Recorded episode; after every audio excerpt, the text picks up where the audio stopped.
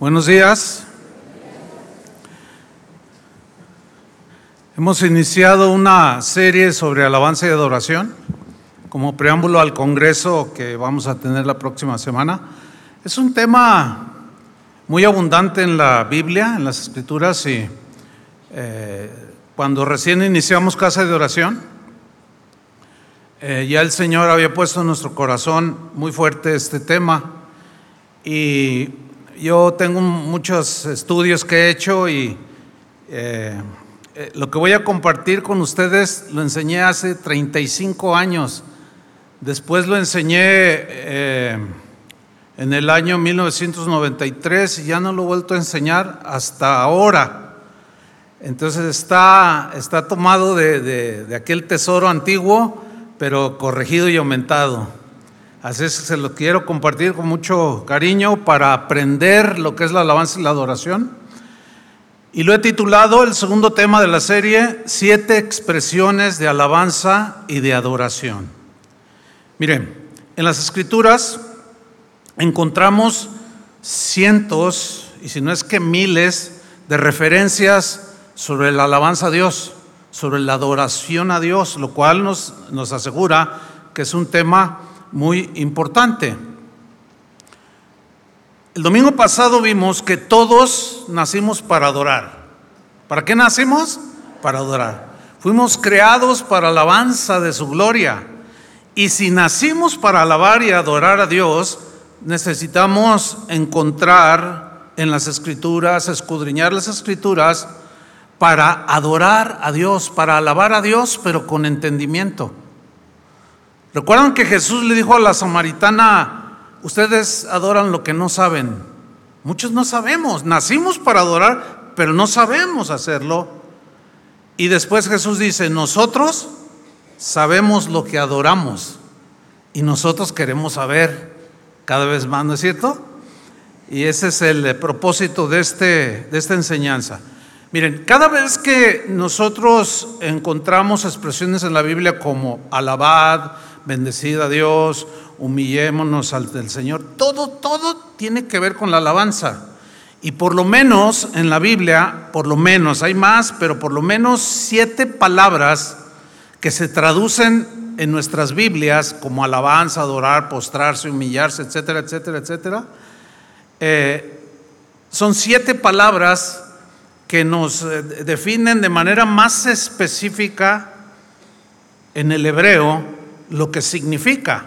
El problema con la traducción es que eh, no hay otras palabras y en español se traduce siempre alaben, adoren, pero tiene unos, eh, digamos, unos detalles muy importantes que es lo que yo quiero compartirles. Por ejemplo, la primera palabra que se encuentra en el hebreo, en el que se escribió el Antiguo Testamento, que habla de alabanza, es la palabra halal halal. Halal significa alabar a Dios, celebrar con júbilo, glorificar, cantar, alardear del poder de Dios. Incluye los gritos de júbilo, como que empieza a tomar eh, sentido, ¿no? De un grito de júbilo. Pero, no, no, no, estoy explicando. Bueno, está bien, está bien. Eh, el grito de júbilo, como ustedes se dan cuenta, nadie en la adoración, cuando todo está quieto, dice, un grito de júbilo, no va. Pero halal nos explica cuándo se debe de hacer. Y esto es obviamente cuando se da la alabanza jubilosa. Ahora, la palabra, de la palabra halal se deriva la palabra aleluya. Fíjese, que significa literalmente alaben a Dios, pero es una expresión imperativa eh, que alude a la alegría, al júbilo, aleluya. Mm, yo no he escuchado cuando esté, a nadie que cuando está triste o está adorando a Dios quietamente digan, aleluya. ¿Verdad que no? No, como que no queda, porque aleluya que viene de halal es de júbilo. Ahora digan todos, aleluya. Así es. Aleluya siempre expresa júbilo, siempre. Ahora, halal, esta palabra se encuentra más de 160 veces en las escrituras. Y halal invita a toda la creación, claro, hay metáforas aquí, ¿no? Pero, pero para resaltar lo importante del halal, ¿sí?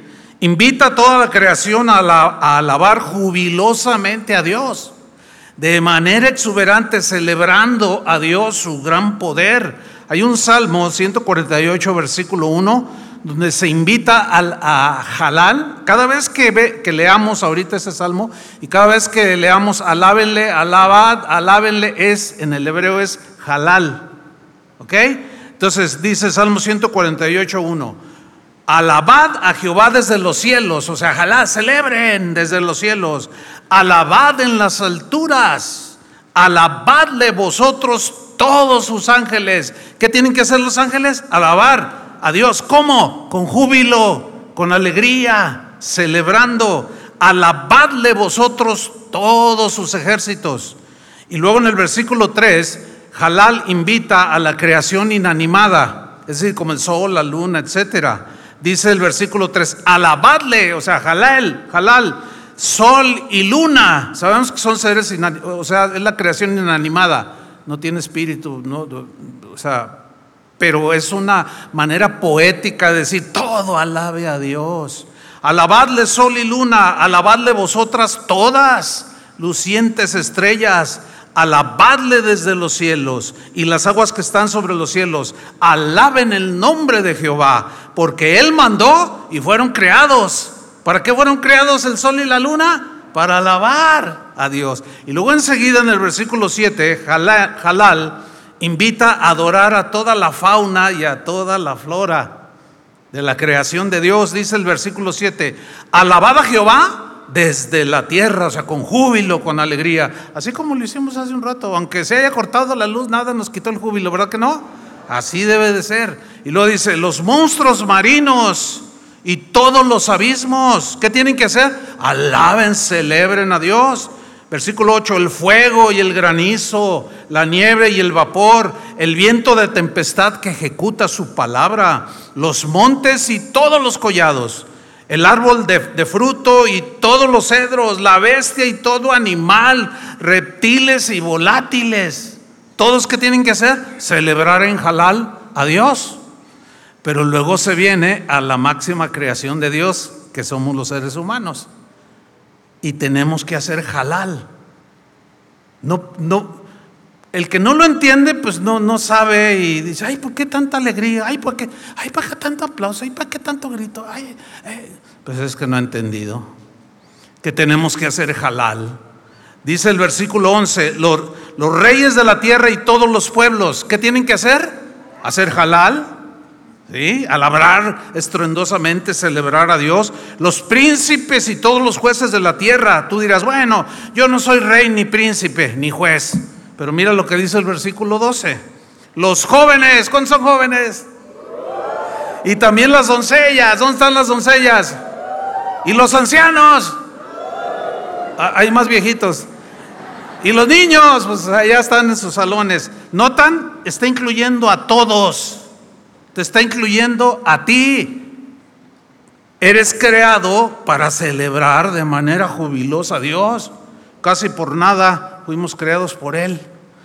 Y luego dice en el versículo 13, alaben, o sea, todos estos, los reyes, los jueces, los encumbrados y los más sencillos, hasta los niños, dice, alaben el nombre de Jehová porque solo su nombre es enaltecido.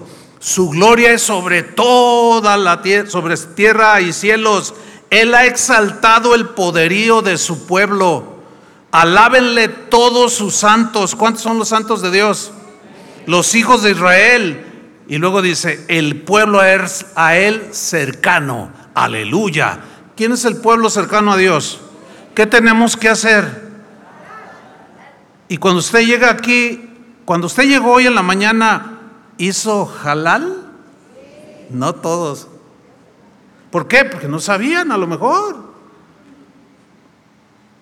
A lo mejor decir, no, bueno, pues sí, me gustan los cantos, pero pues es que yo así soy timidón. Bueno, se entiende, ¿no? Que hay, hay unos muy, ¿verdad? Este, siempre están riéndose y... Pero la Biblia dice, alaben. Y si yo fui creado para alabar a Dios, pues tengo que hacer a un lado e ir obedeciendo y celebrar a Dios. Simplemente únase al, al, júbilo y a la alegría de los demás, que a lo mejor son más extrovertidos, más expresivos, pero es para todos. Si usted, si usted es un anciano, un joven, un niño, una doncella, ya, está incluida ahí. Entonces, ¿qué vamos a hacer todos? A ver, échenle un, un grito de alabanza. Bueno, es que el grito de alabanza es un poco diferente al grito de júbilo, pero incluye. Está bien. Les pongo un 8. Un 8, un 8. Ahora, escuchen esto. Los salmos del 113 al 118 se les denomina, por, desde los tiempos de los judíos, se les denomina salmos jalel. Qué interesante, ¿no? O sea, salmos que se cantaban jubilosamente en los días de la Pascua. La Pascua recordaba, recordaban los judíos su liberación de, la esclavitud de Egipto. Y estos salmos, anótenlos para los que anotan, para que los lea, Salmos 113 al 118, Salmos Jalel, así se les llamaba, o sea, salmos de júbilo, recordando la liberación, repito, de la esclavitud de Egipto. Ahora, durante la última cena, cuando Jesús está con sus discípulos, que Él está cortando el pan y, bebiendo de la copa, Jesús está celebrando lo que conocemos como la Santa Cena, estaba juntos con sus discípulos y ellos cantaron un salmo jalal. En Marcos 14, 25 dice así, Él está ahí en el aposento celebrando la Pascua la Pascua judía, pero él está haciendo a la vez la ceremonia de iniciación de la Santa Cena, que él era el Cordero de la Pascua. Y dice el versículo 25 de Marcos 14, de cierto os digo que no beberé más del fruto de la vid hasta el día en que lo beba de nuevo en el reino de Dios. Fíjense el versículo 16. Cuando hubieron cantado el himno, salieron al monte de los olivos. Aquí eh, la Reina Valera traduce himno, pero se refiere a uno de los salmos halal. O sea, ¿qué hizo Jesús y sus discípulos después de establecer la Santa Cena? Se regocijaron, cantaron con júbilo, con alegría a Dios, porque siempre cantaban los salmos halal. Eso es interesante porque, bueno, hay gente que dice que, que no era así como hoy que, en fin, dicen cosas, ¿no? Pero nosotros vamos a creer lo que la Biblia dice, ¿ok? La segunda palabra, y ahí está apoyado con el Nuevo Testamento, la segunda palabra que encontramos en la Biblia es la palabra yadá, yadá, que significa eh, levantar las manos cantando, alabando, confesando, exaltando a Dios, glorificar, por eso cuando el director de alabanza dice, levante sus manos, hágalo. Muchos critican esto, ay, ay, el director, levante las manos, siéntese, párese. Pues eso dice la Biblia. Punto. ¿No? La Biblia dice, batan las manos, y es el director de alabanza en, ese salmo diciendo, batan las manos, y todo el pueblo batía las manos. Levanten las manos, y todos levantaban las manos, porque los estaba dirigiendo en la alabanza. A veces algún director dice, hermanos, ¿quiere levantar sus manos? Y uno dice, no. Y es que no es que no queramos, es que es una orden, porque ya desarrollaremos un poco más de lo, que hay envuelto alrededor de esto, que es algo maravilloso, que es la alabanza a Dios, la adoración. Suceden muchas cosas, pero eso hablaremos más posteriormente. Entonces es alabar, eh, levantar las manos. Cuando se está alabando, levanta las manos dándole gracias a Dios, lo exaltas, lo glorificas. En el canto o tú mismo haces voces de alegría y Señor, gracias. Todo en ese orden. El Salmo 42, versículos 5, porque esta es, un, este es una, una expresión de levantar las manos, es una acción de total confianza a Dios. Cuando levantas las manos, es, las manos también hablan. Y cuando levantamos las manos, es como, como el bebé que está ahí llorando y luego ve que entra su papá al cuarto. ¿Qué es lo primero que hace el bebé? Levanta las manos, no le hace así, ah, está llorando. Entonces el, padre o la madre lo, lo abrazan y ya se calma el niño. Algo así es lo que significa Yadá. Salmo 42, versículo 5. ¿Por qué te abates, oh alma mía? O sea, estaba agüitado allí el salmista. Como a veces nosotros estamos tristes. A veces estamos hasta deprimidos, qué sé yo. Pasan cosas que nos ponen tristes. Pero luego el salmista se habla a sí mismo y dice, ¿por qué te abates, oh alma mía? Y te turbas dentro de mí. Dice, espera en Dios porque aún he de alabarle. Y ahí alabar es Yadá.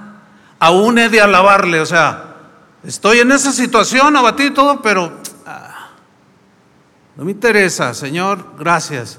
En ti confío y te voy a alabar y voy a celebrar y me voy a gozar. Y resulta, y muchos de ustedes lo corroboran, corroborarán, resulta que haciéndolo en obediencia algo empieza a suceder.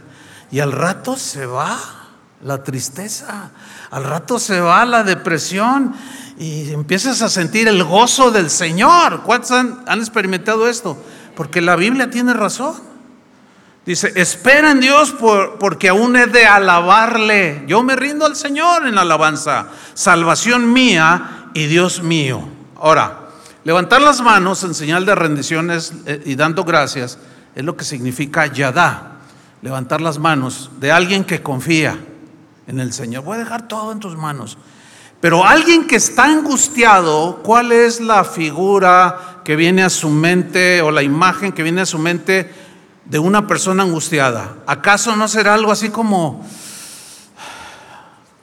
¿Sí? Así como... ¿Sabe qué es eso? Estrujarse las manos. ¿Sí? Bueno, el antónimo o lo contrario de yadá, que es levantar las manos en confianza y en alabanza a Dios dando gracias, estés como estés. Lo contrario de yadá es exprimirse las manos, estrujárselas con desesperación y angustia. Entonces, o alabas a Dios o terminas desesperado y angustiado.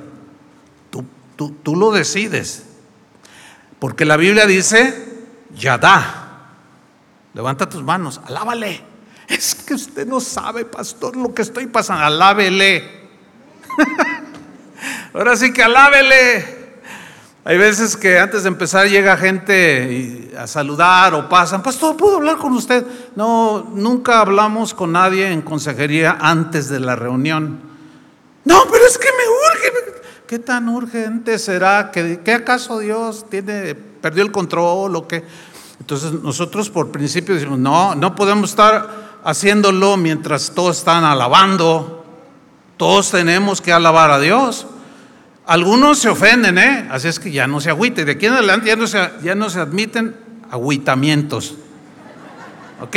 Pues no, no me atendió, no, que no. No, no, es que para todo hay un tiempo, dice la Biblia. ¿Verdad? Entonces, es tiempo de alabar a Dios. Entonces, tenemos que hacerlo. Entonces, el antónimo es, o lo contrario, es exprimirse las manos. ¿Qué prefiere? ¿Rendirse a Dios, levantando sus manos y darle gracias a pesar de la situación o quedarse en su angustia? ¿Qué va a hacer? Bueno, eso es algo que cada quien decide. Yo prefiero levantar las manos y rendirme al Señor como el niño que está ahí, ay Padre, y, el Señor, ah, y ya. Fíjese, todo eso tiene que ver con la alabanza. Salmo 35, 16. Aquí se ve que el salmista está eh, en unas luchas tremendas. Tenía enemigos y dice, no eran mis verdaderos amigos. En realidad no los conocía. Me rodearon y me atacaron sin cesar. Me trataron mal, se burlaron de mí y me mostraron toda su furia. Ahora, ¿cuál es la reacción natural de alguien a quien lo atacan así? Preocupación, ¿no? Tensión. Está estresado, está preocupado porque lo, lo quieren dañar. Y fíjate lo que dice el versículo 17, Señor, ¿Cuánto tiempo tendré que seguir esperándote? Estaba medio desesperado, ¿no? ¿Hasta cuándo, Señor? Sálvame del dolor que ellos planean causarme. Protege mi vida de, de esta gente. Ahora fíjese el versículo 18. Si lo leemos así nada más, te alabaré en tu templo, te alabaré entre la multitud, bueno, tienen sentido, pero en el versículo 18 donde dice, te alabaré, en el original aparece jalel. Ahí ya cambia todo. O sea, estoy agüitado, me están persiguiendo, me, me están atacando, estoy triste, estoy preocupando, estoy preocupado, pero aún así celebraré. ¿Está entendiendo? Aún así cantaré, daré gritos de júbilo y te alabaré porque tú lo mereces. ¿En dónde? En tu templo, en tu casa, donde me voy a reunir con todos mis hermanos o solo. Pero me voy a gozar. Y luego dice, te alabaré en tu templo, te alabaré entre la multitud. Y aquí el segundo, te alabaré, es Yadá. O sea, te voy a alabar con júbilo, pero también me voy a rendir a ti, Señor. Están ahí los enemigos, están, también feos, me están dañando. Pero, ¿sabes qué, Señor? Yo voy a cantar y voy a poner unas alabanzas ahí donde canten los, hermanos ahí en la iglesia y pones una celebración de casa de oración y te empiezas a gozar, empiezas a alegrarte y luego levantas tus manos, hazlo. Y mucho más cuando vengas aquí. Ríndete al Señor en alabanza, si no terminarás angustiado. Vienes angustiado, pero te vas satisfecho y contento y con la paz del Señor. Dale un aplauso. Amén. Ok. La tercera palabra que se encuentra ahí de alabanza en la Biblia es la palabra todá. Y todá es bien interesante porque significa también extender las manos hacia lo alto en alabanza, en una alabanza jubilosa. Incluye batiendo las manos. Hay un salmo cuarenta y pico que dice, pueblos todos batid las manos. Una cosa es batirlas y otra cosa es aplaudir. Y cuando dice batid es esto, ¿sí? Entonces es batiendo las manos alabando al Señor. Ahora, este, este levantar las manos en alabanza al Señor tiene un ingrediente distinto a Yadá que vimos. ¿Cuál es ese ingrediente? Levantar las manos pero con acción de gracias. Allí incluye específicamente a la acción de gracias. Es decir, cantas, celebras con agradecimiento en acción de gracias por lo que Dios te ha dado y por lo que Dios ha hecho en tu vida. Ahora yo les hago una pregunta. ¿Qué te ha dado Dios? A ver, primero vamos a hacerlo un poco dinámico. A los de este lado, a mi izquierda, ¿qué les ha dado Dios? ¿Quieren decirlo así en voz fuerte? Salud. ¿Qué más? Amor. Perdón. ¿Ah? Paz. Vida. ¿Qué más? Una familia. El Espíritu Santo. Salvación. Fíjense nomás cuántas cosas nos ha dado. ¿Y a ustedes qué, les ha dado? No, sí, todo, pues claro, sí, ya todo y me duermo, No, no, díganlo. a ver, díganlo fuera. A ver los de arriba, porque luego no. Vida eterna, salud, gozo, vida de Cristo. Los de acá ya duérmanse. Ah, no sé. A ver, ¿qué les ha dado el Señor? Misericordia. ¿Eh? Esperanza, trabajo. Bien, bien. Quiero que pongan atención. Hay más cosas por, por las cuales podemos darle gracias a Dios que quejarnos. Ya, ya, ya, ya. está bien, hermano. Está bien. Está, está, contento el hermano, gloria a Dios. Está celebrando, Jalel. Fíjense, yo estaba diciendo, hay más cosas por las cuales agradecer a Dios que, que estar enojados. Lo cual significa que un cristiano, por naturaleza, debe tener el gozo del Señor. ¿Por qué? Porque es agradecido. Porque recuerda todo eso y más de lo que Él nos ha dado para darle gracias siempre, cada día. Entonces, dé gracias con más intensidad que quejas. Y yo le aseguro, hermano, mire, dejo de predicar esto. Yo le aseguro que su vida cambia, su entorno cambia, su, estado de ánimo cambia, todo cambia, porque el corazón se alinea al de Dios. ¿Sí? Ahora, vamos a hacer, vamos a hacer algo. A ver, deje su Biblia ahí a un lado, pónganse de pie, vamos a hacerlo así. Vamos a romper un poco con el protocolo, pero es para aprender. Ahora, Levanten sus manos al Señor. Todos, ¿eh? Y el que no, pues no. Mire, se ve bien bonito. Espéreme. No, en serio. Nunca lo había hecho, pero, pero ahora lo voy a hacer. Eh, todos con sus manos levantadas. Ahora, ¿qué vamos a hacer? Cierre sus ojos. Fíjese, esto es, toda. Levanta las manos y le da gracias a Dios por lo recibido. Ahora empiece a darle gracias a Dios, hágalo. Gracias por su familia, gracias por mis hijos, mi esposo, mi trabajo, por el Espíritu Santo que me selló, por tu palabra, por la congregación, por la casa donde vivo, por tu palabra, Gracias por el aire que respiro. Tantas cosas por las cuales podemos darle gracias. Amén. Baje sus manos. Quédese así de pie. Porque toda incluye dar gracias por lo recibido, pero también dar gracias por lo que Él ha hecho en nuestra vida. Y ese cómo cambia el concepto, ¿no? No solo es alaben todos, ah, sí, alaben. Pues sí, sí, sí, pero va más allá. Ahora, ¿qué ha hecho Dios en su vida? A ver, piénsenle. A ver, los de aquí del centro, ¿qué ha hecho Dios en tu vida? Díganlo.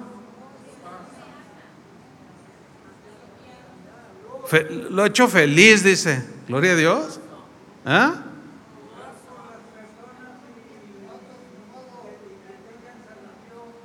Ah, bien, ¿y acá qué? ¿No ha hecho nada el Señor por ustedes? Vamos, tímidos. Hablen. Los de allá arriba, echen un grito. No, esperen, esperen, esperen. Eh, eh, iba a decir, echen un grito desde allá, pero de lo que el Señor ha hecho. A ver, alguien. Pues no le entendimos, pero el Señor sí, gloria a Dios. Ahora, Ahora, levanten las manos. Cierra tus ojos, levanten las manos. Ya dimos gracias por lo que recibimos. Ahora gracias por lo que Él ha hecho. ¿Cuántas cosas no ha hecho? Tanta. Bueno, dale gracias. Dale gracias. Eso es toda, toda. Gracias te damos, Señor, por todo lo que has hecho. Nos has dado nueva vida. Nos has dado una nueva esperanza. Nos has dado Has hecho una obra maravillosa en nuestros corazones, Señor. Nos has hecho nuevas criaturas, tantas cosas buenas has hecho en nuestras vidas, Señor. Gracias, Padre. Quédense de pie. Esta, bajen sus manos. Esta palabra toda también implica levantar las manos con acción de gracias por lo recibido, por lo que Él ha hecho pero también por lo que esperamos recibir. Por ejemplo, yo espero la salvación, recibir una petición en mi corazón por unos familiares que no conocen a Cristo. A lo mejor eh, tú necesitas un trabajo, necesitas una vivienda, porque ya te pidieron donde vives, y tú esperas recibir algo, el favor de Dios, bueno, eso incluye esta expresión de alabanza. Por eso, hermanos, cuando estamos en, adoración, en alabanza, levanta tus manos, háganlo, obedezcan, porque es el momento donde dale gracias a Dios, levanta tus manos. Entonces tú las levantas y allí, Señor, Señor, gracias porque tú me darás, necesito una escuela para mi niño que inicia la primaria, pero una buena, Señor, guía, te alabo. Ahora levante sus manos y denle gracias por lo que esperan recibir. Es como darle gracias anticipadas a Dios. Lo que tú esperes o estés orando, dile, Señor, gracias, porque tú me lo, me lo concederás y está en tu voluntad. Y también implica lo que esperas que Él haga por ti. Lo que tú deseas en tu corazón que Él haga por ti, eso es lo que Él va a hacer. Pero eso, eso incluye cuando alabamos a Dios, así como ahorita. Gracias Señor. Amén. Denle un aplauso al Señor y tomen asiento. Amén. El Salmo 50, versículo 23 Dice así, el que sacrifica alabanza, mira qué interesante, me honrará. El que qué?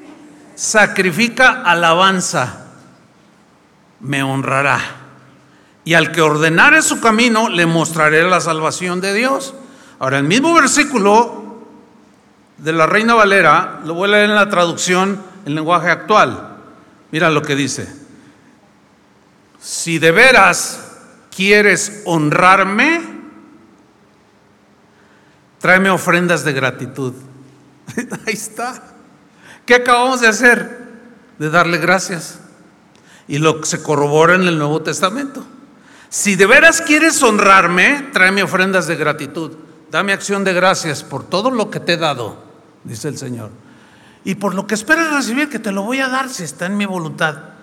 Pero sé, sé un adorador con un corazón de gratitud, no te estés ahí queja queja queja queja. Ya deja la queja. Así te dice el Señor. Y mejor ofréceme sacrificios de alabanza, de acción de gracias y gratitud. Si verdad quieres honrarme. Wow. Ahora fíjate cómo traduce esta, este texto, ¿eh? Nuestra ofrenda, eh, eh, si de veras quieres honrarme, traedme ofrendas de gratitud. Si corriges tu conducta, yo te salvaré. O sea, lo que esperas recibir, pero también Él demanda. Hay que corregir cosas. ¿Sí? Es como el sacrificio de alabanza del Nuevo Testamento. Hebreos 13, versículo 15. Mira lo que dice. Nuestro, el lenguaje actual lo voy a leer. Nuestra ofrenda a Dios es darle gracias siempre. En la Reina Valera dice, ofrezcamos siempre a Dios sacrificio de alabanza. Pero por las traducciones y las palabras que, esta traducción es mucho más clara. Nuestra ofrenda a Dios es darle gracias. ¿Cuándo? Siempre. Esta alabanza o esta acción de gracias, de gratitud, es el sacrificio que debemos ofrecer. Y luego traduce esta, este, esta versión. Alabémoslo pues con nuestros labios, con acción de gracias. ¿Están aprendiendo cristianos? Bien, eso es bueno. La número cuatro, la palabra número cuatro, que se encuentra en la Biblia, que describe un aspecto de la alabanza y la adoración. Es la palabra Shabbat. Shabbat significa cantar, pero es una expresión donde puedes subir el volumen de la voz, ¿sí? En tu alabanza. Aquí es donde incluye el grito de júbilo, las expresiones, aleluya, gloria a Dios, este, etcétera, etcétera, ¿no? Gritos de júbilo, Shabbat. En el Salmo 63, versículo 1, dice, oh Dios, tú eres mi Dios.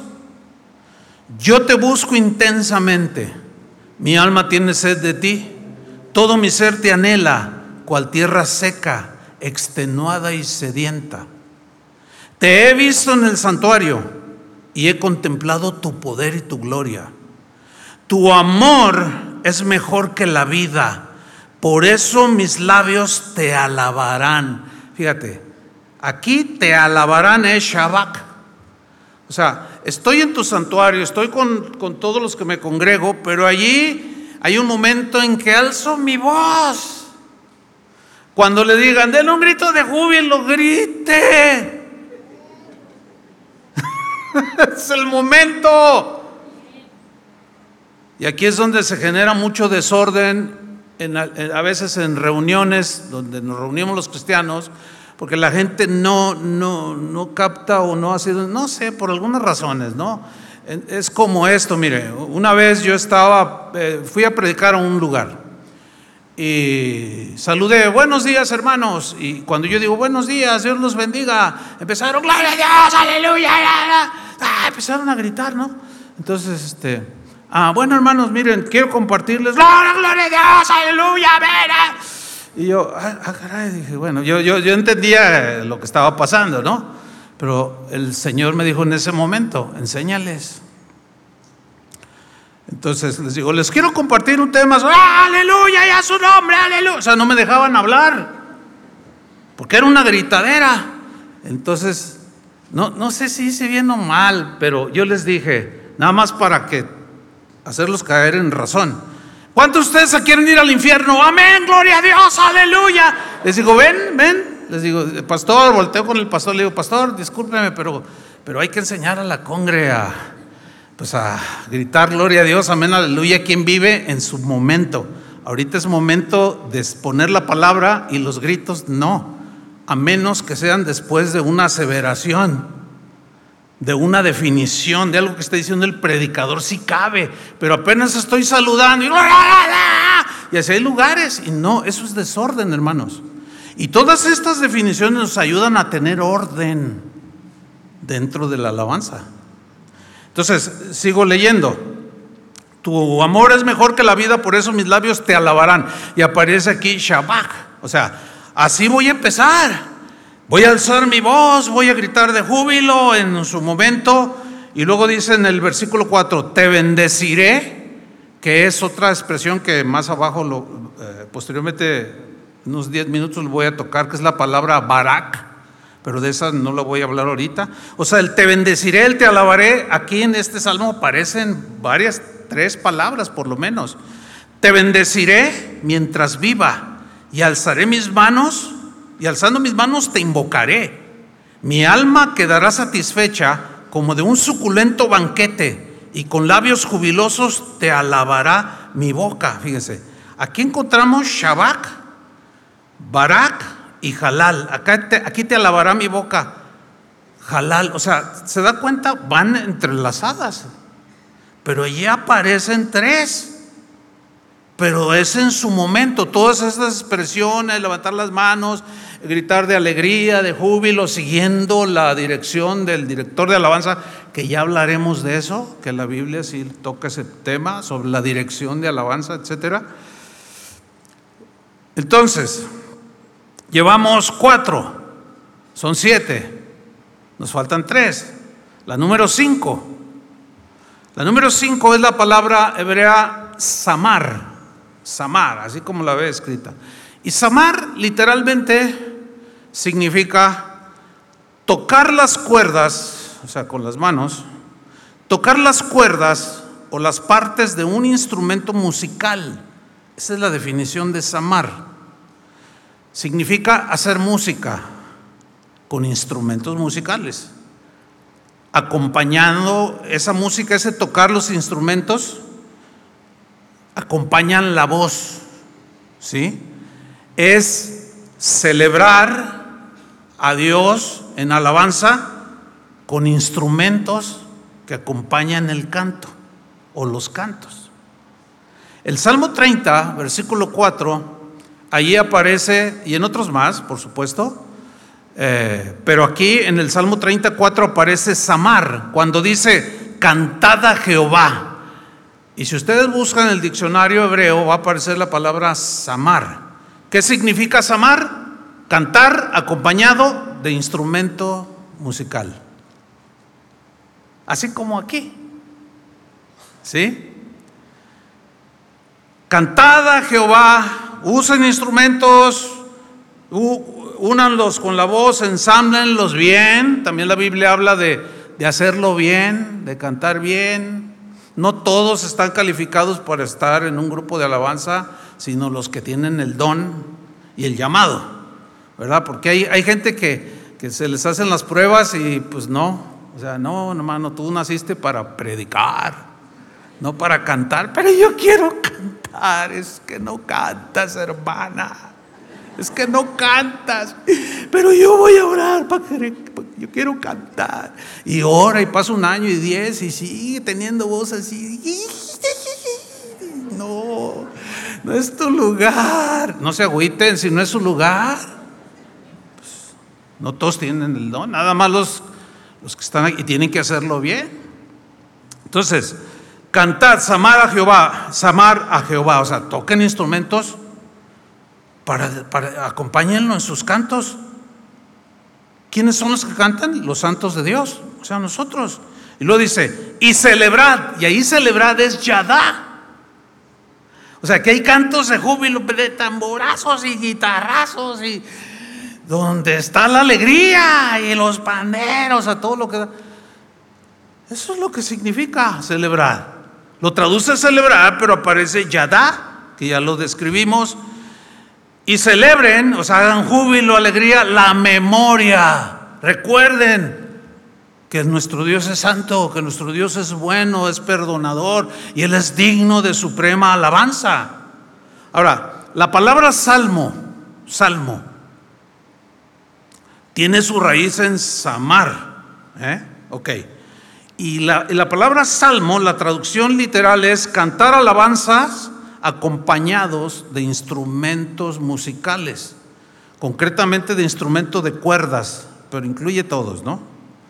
Ahora, aquí en este, en este asunto del uso de los instrumentos dentro de la adoración cristiana, hay una controversia que yo, yo, mi opinión es que no debería de haber una controversia sobre si se, use, si se deben de usar o no se deben de usar instrumentos. Y, los, y hay, quienes aseguran que no se deben de usar porque a Dios no le gustan, pero eso se los explicaré en, otra enseñanza, no ahorita. Ahorita les diré lo que la Biblia, lo que la Biblia sí dice muy claro, muy claro, y es usar instrumentos, ¿sí? Entonces, cuando cantamos usando instrumentos musicales, la alabanza se, se intensifica. De hecho, de hecho, hace rato que se fue la luz, yo dije, no, mira, ¿cómo, cómo es el Señor? Porque se dieron cuenta, porque se cortó la luz, sí se dieron cuenta que se cortó la luz, ¿no? Y, pues se apagan los aparatos y pues se apaga los amplificadores, el sonido, pues, ¿no? Está lleno el lugar, se necesita un sonido. Bueno, cuando se apagó, todos los instrumentos se tuvieron que quedar callados, pero seguimos cantando. Ahora, ¿cómo se oía? Se oía especial, ¿no? Bien, bien bonito. O sea, se puede sentir el espíritu con el que cantan los, ah, los cantores, las cantoras, pero también la congregación. Y a nosotros no nos preocupan ese tipo de cortes. O sea, nosotros allá que manejamos, cuando manejamos el sonido allá atrás, no, o sea, seguimos como si nada. ¿Por qué? ¿Cuál es el problema? Entonces, como que el Señor dijo, a ver, les voy a pagar un ratito para que tú puedas ilustrarles bien. Entonces, los, los, instrumentos se quedaron callados, pero el instrumento que Dios nos dio, la voz, siguió. Pero cuando regresó, ¿qué sucedió? Realzó. ¿Qué fue lo que realzó? Los instrumentos. O sea, ayudan, son instrumentos. Ya hablaré mucho más de esto, ¿eh? Entonces cuando cantamos usando instrumentos musicales, la alabanza se intensifica, se resaltan las voces, o sea, se, se ensamblan las músicas, los sonidos, los tonos, los acordes, las armonías, todo se ensambla con las acciones de gracias, con los cantos. Y de esa manera estamos expresando al Señor por medio del canto nuestros sentimientos del corazón. Y nos gozamos, nos alegramos. Y es un, de hecho, la palabra halal también incluye la palabra espectáculo. O sea, hacer algo espectacular. Y es espectacular. El, problema con esto de espectáculo es por lo que se entiende de espectáculo mundano, ¿no?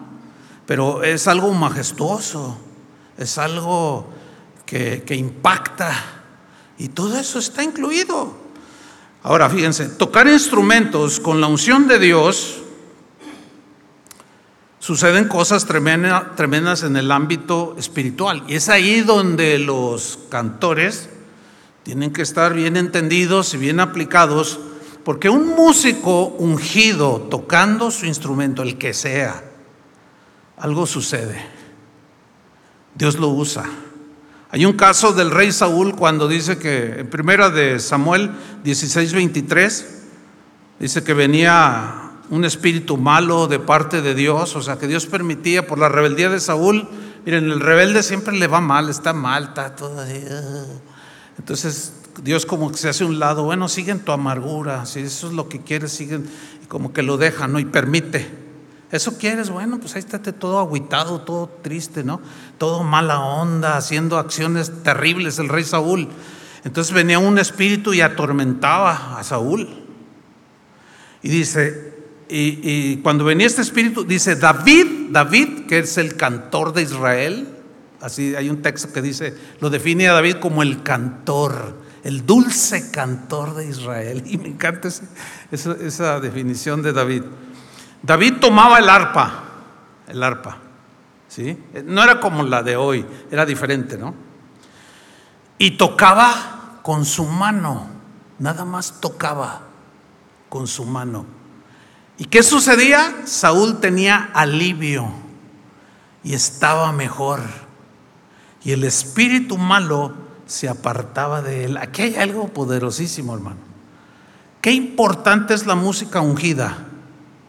O sea, es importante la música en la adoración, sí, pero no es todo. Además de instrumentos, el instrumento pues, es un instrumento, pero el que debe estar ungido para tocarlo es el músico. No, no, más. No, no, no, no, no, no, no. Ahí, ahí hay un, falta de entendimiento en muchos que participan en la adoración, en las alabanzas a Dios. Piensa que nada más es tocar. Es más, hay algunos que tocan y se van. Nada que ver. algunos otros llegan y dicen, oiga, pastor, ¿no le hace falta un cantante aquí en la iglesia? Pues sí, fíjate, el de alabanza se me reveló y pues, pues yo, pues yo, yo me, yo le cobro barato. Ah, ¿cuánto me cobras? No, pues tanto. Sale, ven y cántanos los domingos. Nada que ver. Qué tristeza. Se dice a vender, alquilar para cantar. Lo, llegan aquí. ¿Cuál unción? Podrán tener un bozorrón, impresiona todo. Pero, pero el espiritual sabe cuando hay unción y cuando no hay sabe, el que es espiritual lo discierne. ¿Sí o no? Ahora, ¿cuántos de ustedes han llegado como Saúl todos por ningún lado? Y entran y empieza la alabanza y salen bien. Como, ¿Saben lo que estoy hablando, no es cierto? Bueno, mire, hay decenas de testimonios de gente que va pasando y huyeron se oyó allá afuera. Y, y algo los hizo entrar. Muchos testimonios en toda mi vida han dicho, pastor, yo iba pasando, oí unos cantos que nunca había escuchado y sentí algo, algo inexplicable y, dije, quiero entrar y en cuanto entré empecé a llorar. Ay, ¿qué me pasó? Tengo mi corazón está en paz, tengo y no dejan de llorar. ¿Saben lo que estoy hablando? ¿A cuánto les ha pasado eso? ¿O les pasa eso? Bueno, deben de esperar que les suceda cuando vengan. Por eso es importante que lleguen puntuales. Porque si no llegan puntuales, pues ya se pasó el tiempo en el que tú tienes que celebrar, darle gracias, llegas todo así. Y luego ya muchos están adorando al Señor y tú llegas. Oiga, no me da un asiento. No, ya no puedes pasar ahí adelante porque. ah, pues es que mi atrás no me gusta. Y yo quiero adelante.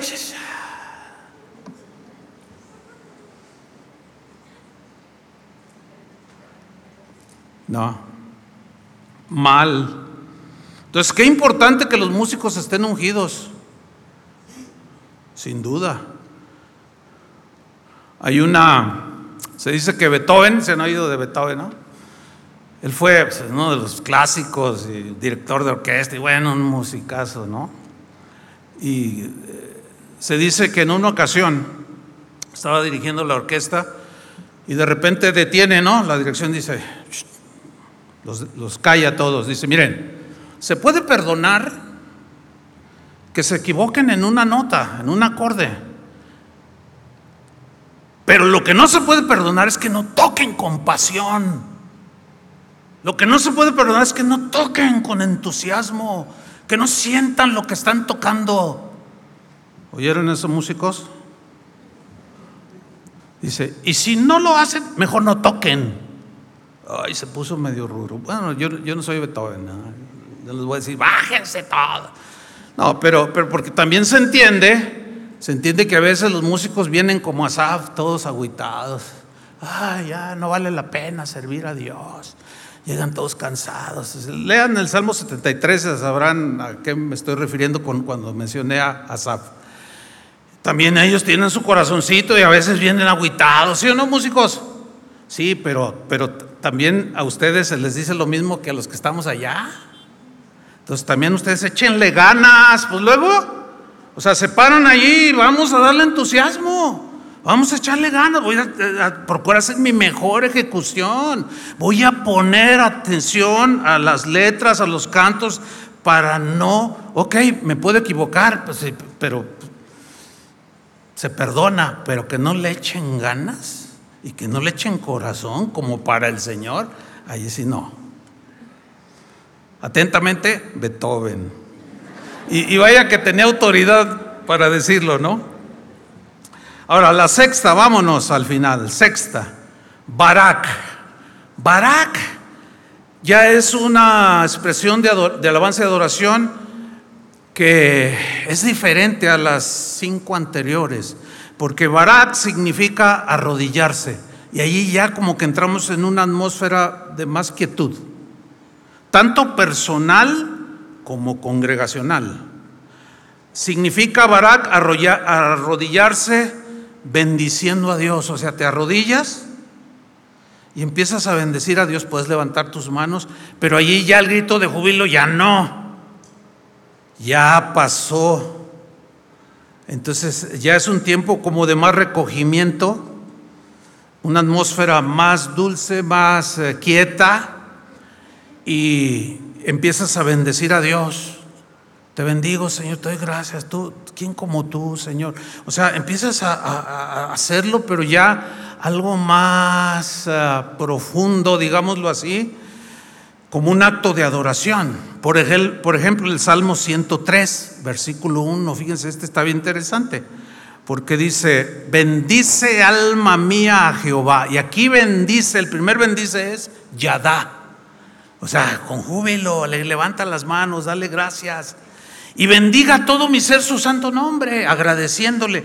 Pero luego, en el versículo 2, aparece Barak bendice, Barak, alma mía, Jehová. O sea, después del júbilo, ahí ya llega otro momento en que se arrodilla, se recoge.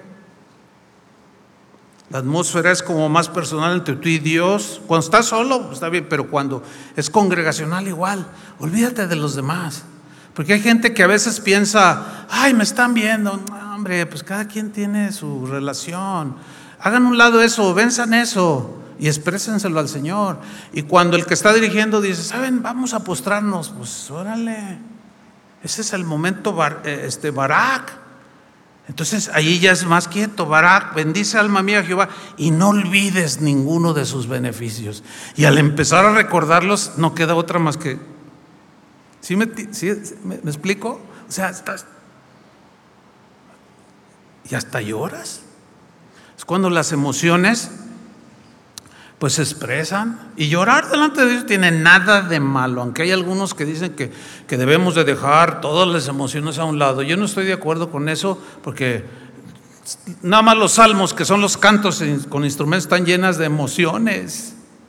Claro, esas emociones tienen que ser expresadas en su momento, ¿cierto? Porque como decíamos, ahorita no, no puede alguien allá este, empezar, pararse, gracias Señor, gracias por la vida, y yo, hermano, pues estoy predicando, no interrumpas. ¿Se entienden? Todo en orden. Entonces, cuando te arrodillas y le das gracias a Dios por sus bondades, postrado lo bendices, reconoces sus bendiciones, le das gracias. Barak es un acto más quieto, más, como más íntimo, donde el corazón y el espíritu humano se funden con el de Dios. Ya el júbilo, lo más externo de las emociones del ser humano, se, profundiza y se va directo al espíritu. Entonces el corazón del adorador se une al de Dios. No, eso es, es impresionante. ¿Sí? Fíjense, en la antigüedad, cuando una persona se iba a presentar delante de un rey, el tiempo concedido para hacerlo era muy corto. Debía de pasar previamente cinco horas aprendiendo, el que se quería presentar delante de un rey, cinco horas aprendiendo lo que se debía y lo que no se debía hacer delante del rey. Cuando la persona entraba en la sala, debía de fijar su mirada en el trono donde se llegaría el rey. Ese era el protocolo. Fijaba su mirada en el trono y no la quitaba de ahí. Cuando ya entraba, el que quería estar con, con X rey. Comenzaba, en eso entra el rey, entraba el rey, pasa. La persona caminaba sin quitar la mirada. Si te distraías así como, ay, qué, ay, los soldados qué imponentes, ay, mira qué tremendo, ay, los, las banderas te sacaban. Si cualquier cosa quitaba tu mirada del trono, te sacaban de la sala. Si eso lo, hacían los reyes terrenales, hermanos. Por eso aprendan, entiendan, sigan las instrucciones, hermanos. Hay un orden, hay un protocolo. Hoy, hoy volví a dar otra, una instrucción. Eh, le dije a uno de los pastores, por favor dile a los sugieres que ya en la alabanza, en la adoración, no metan a nadie, menos adelante, ni siquiera atrás, que se esperen ahí en el pasillo. Pues no es justo. O sea, llegan tarde, llegan en otra onda. Entonces tú ya estás en baraca. ¿Entienden? Y luego, ay, con permiso, ay, con permiso. Es como si te sacaran de los cabellos del lugar santísimo. Sáquese ya, Qué horrible, no, no es de mal gusto, pésimo. No lo vuelvan a hacer, hermanos. Ningún, ni siquiera los músicos. Una vez empezado, ya. Es el rey. Están delante del rey. Ahora, ah, yo, yo a veces tengo un problema porque, porque como como soy el pastor, pues me, me, toca corregir. Y, a veces tengo que hacerlo. A ver, ese niño, por favor. Y hay gente que no entiende. Ay, qué sangrón es el pastor. Ay, pues, ¿qué tiene? Si los niños son herencia de Jehová. Flechas en las manos del arquero. Pues sí, pero me están dando un flechazo. Y están interrumpiendo. Y los que están ahí, ¿sí o no? ¿Son una bendición los niños, sí o no? Pero interrumpen cuando lloran. Ahí está. Entonces, pues hay lugares donde todo en orden. Entonces, cuando yo corrijo, a veces, pues me toca hacerlo desde aquí, no es, no es mi deseo, pero a veces tengo que hacerlo. Ay, al fin me desahogué. Porque luego algunos se, enojan, se agüitan y hasta me odian y otros se van de la iglesia. Ay, es que públicamente me llamó la atención. Pues que públicamente estás cometiendo pues una, una, indiscreción, pero déjenme terminar lo del asunto en aquellos tiempos de los reyes, ¿no? Bueno, si te distraías te sacaban. Tu mirada debería estar fija en el rey. Y al estar frente al rey, la persona lo primero que hacía era se arrodillaba. ¿Han visto las películas? Todo siempre es así. Y se arrodillan o hacen una reverencia, lo saludan, inclinan la cabeza y según la costumbre de aquellos años antiguos, empezaban a bendecir al rey. Oh rey, soy un bendecido por vivir bajo tu reinado. O sea, lo alababan, lo exaltaban. Y cuando esto hacemos nosotros con el rey de reyes, lo que tú estás diciendo es, tú eres la fuente de mi bendición. Todo lo bueno que tengo en mi vida es porque estoy en tu reino. Eres un rey glorioso, majestuoso y maravilloso. Y vengo delante de ti y me barak. Híjole. Denle un aplauso al Señor. Amén. Entonces, fíjate, tu lenguaje, tus modales deben ser de profundo respeto. Halal, Yadá, Todá quedaron atrás. Quedaron atrás. Ya los hicimos. Y nadie debe ser irrespetuoso para interrumpir los momentos de Barak. Salmo 95, versículo 6, lo traduce ya más directo. En este caso, en la versión al día dice, venid, postrémonos reverentes. Ahí aparece Barak postrémonos diferentes, reverentes. Doblemos la rodilla ante el Señor, nuestro Hacedor. ¿Se fijan cómo está hablando de doblar la rodilla? Porque Él es nuestro Dios y nosotros somos el pueblo de su prado, somos rebaño bajo su cuidado. Por eso, Señor, yo, soy un privilegiado de estar en tu reino y adoramos. Y viene la última, de ahí se deriva la última, que es Tejilá. Tejilá aparece 57 veces en las escrituras. De las seis expresiones de alabanzas antes mencionadas, Tejilá es la más profunda, podemos decir así, es la más exaltada, es cuando ya de plano está fundido tu corazón con el de Dios en adoración. ¿Sí? Salmo 22, versículo 3 dice, pero tú eres santo santo. ¿Se acuerdan cuando Moisés pisó el monte Sinaí y le dijo, Moisés, quita las sandalias de tus pies, porque el lugar que pisas santo es. ¿Y cuál fue la actitud de Moisés? De quietud, ¿no? De respeto profundo. Y se quitó las sandalias y se postró. Entonces, fíjate cómo relaciona la santidad de Dios, así ese momento de respeto máximo, de profundidad máxima, con la santidad, con la adoración, la relaciona. Tú que habitas entre las alabanzas de Israel, y allí no es Yadá, ni Jalel, ni, ni Yadá, ni Barak, es más allá, es Tejilá. Cobra sentido. Tú que habitas entre las alabanzas de Israel, en la Tejilá. Tejilá se da cuando estamos adorando, cuando estás cantando cantos aprendidos, pero Tejilá se da cuando ya en esa fusión entre tu corazón y el de Dios, ya no cantas el canto aprendido que alguien por inspiración del Señor se lo dio y que todos aprendimos y cantamos, sino ya es un canto que sale de lo profundo de tu corazón. Aquí no importa si cantas bien o cantas mal, porque allí ya no, no es eso, ahí sí Dios mira el corazón. Pero en los cantores que dirigen, allí sí tienen que saberlo hacer. Pero como son la mínima parte de una congregación los cantores, pues, pues ellos están incluidos, todos estamos incluidos, pero a lo que quiero yo mencionar es que no importa que te digan, no, pero yo no canto, yo, es más, yo canto bien feo, a veces hasta me echan carrilla, ay, mejor no cantes. Y me dicen cosas, pero aquí no, aquí tú cántale.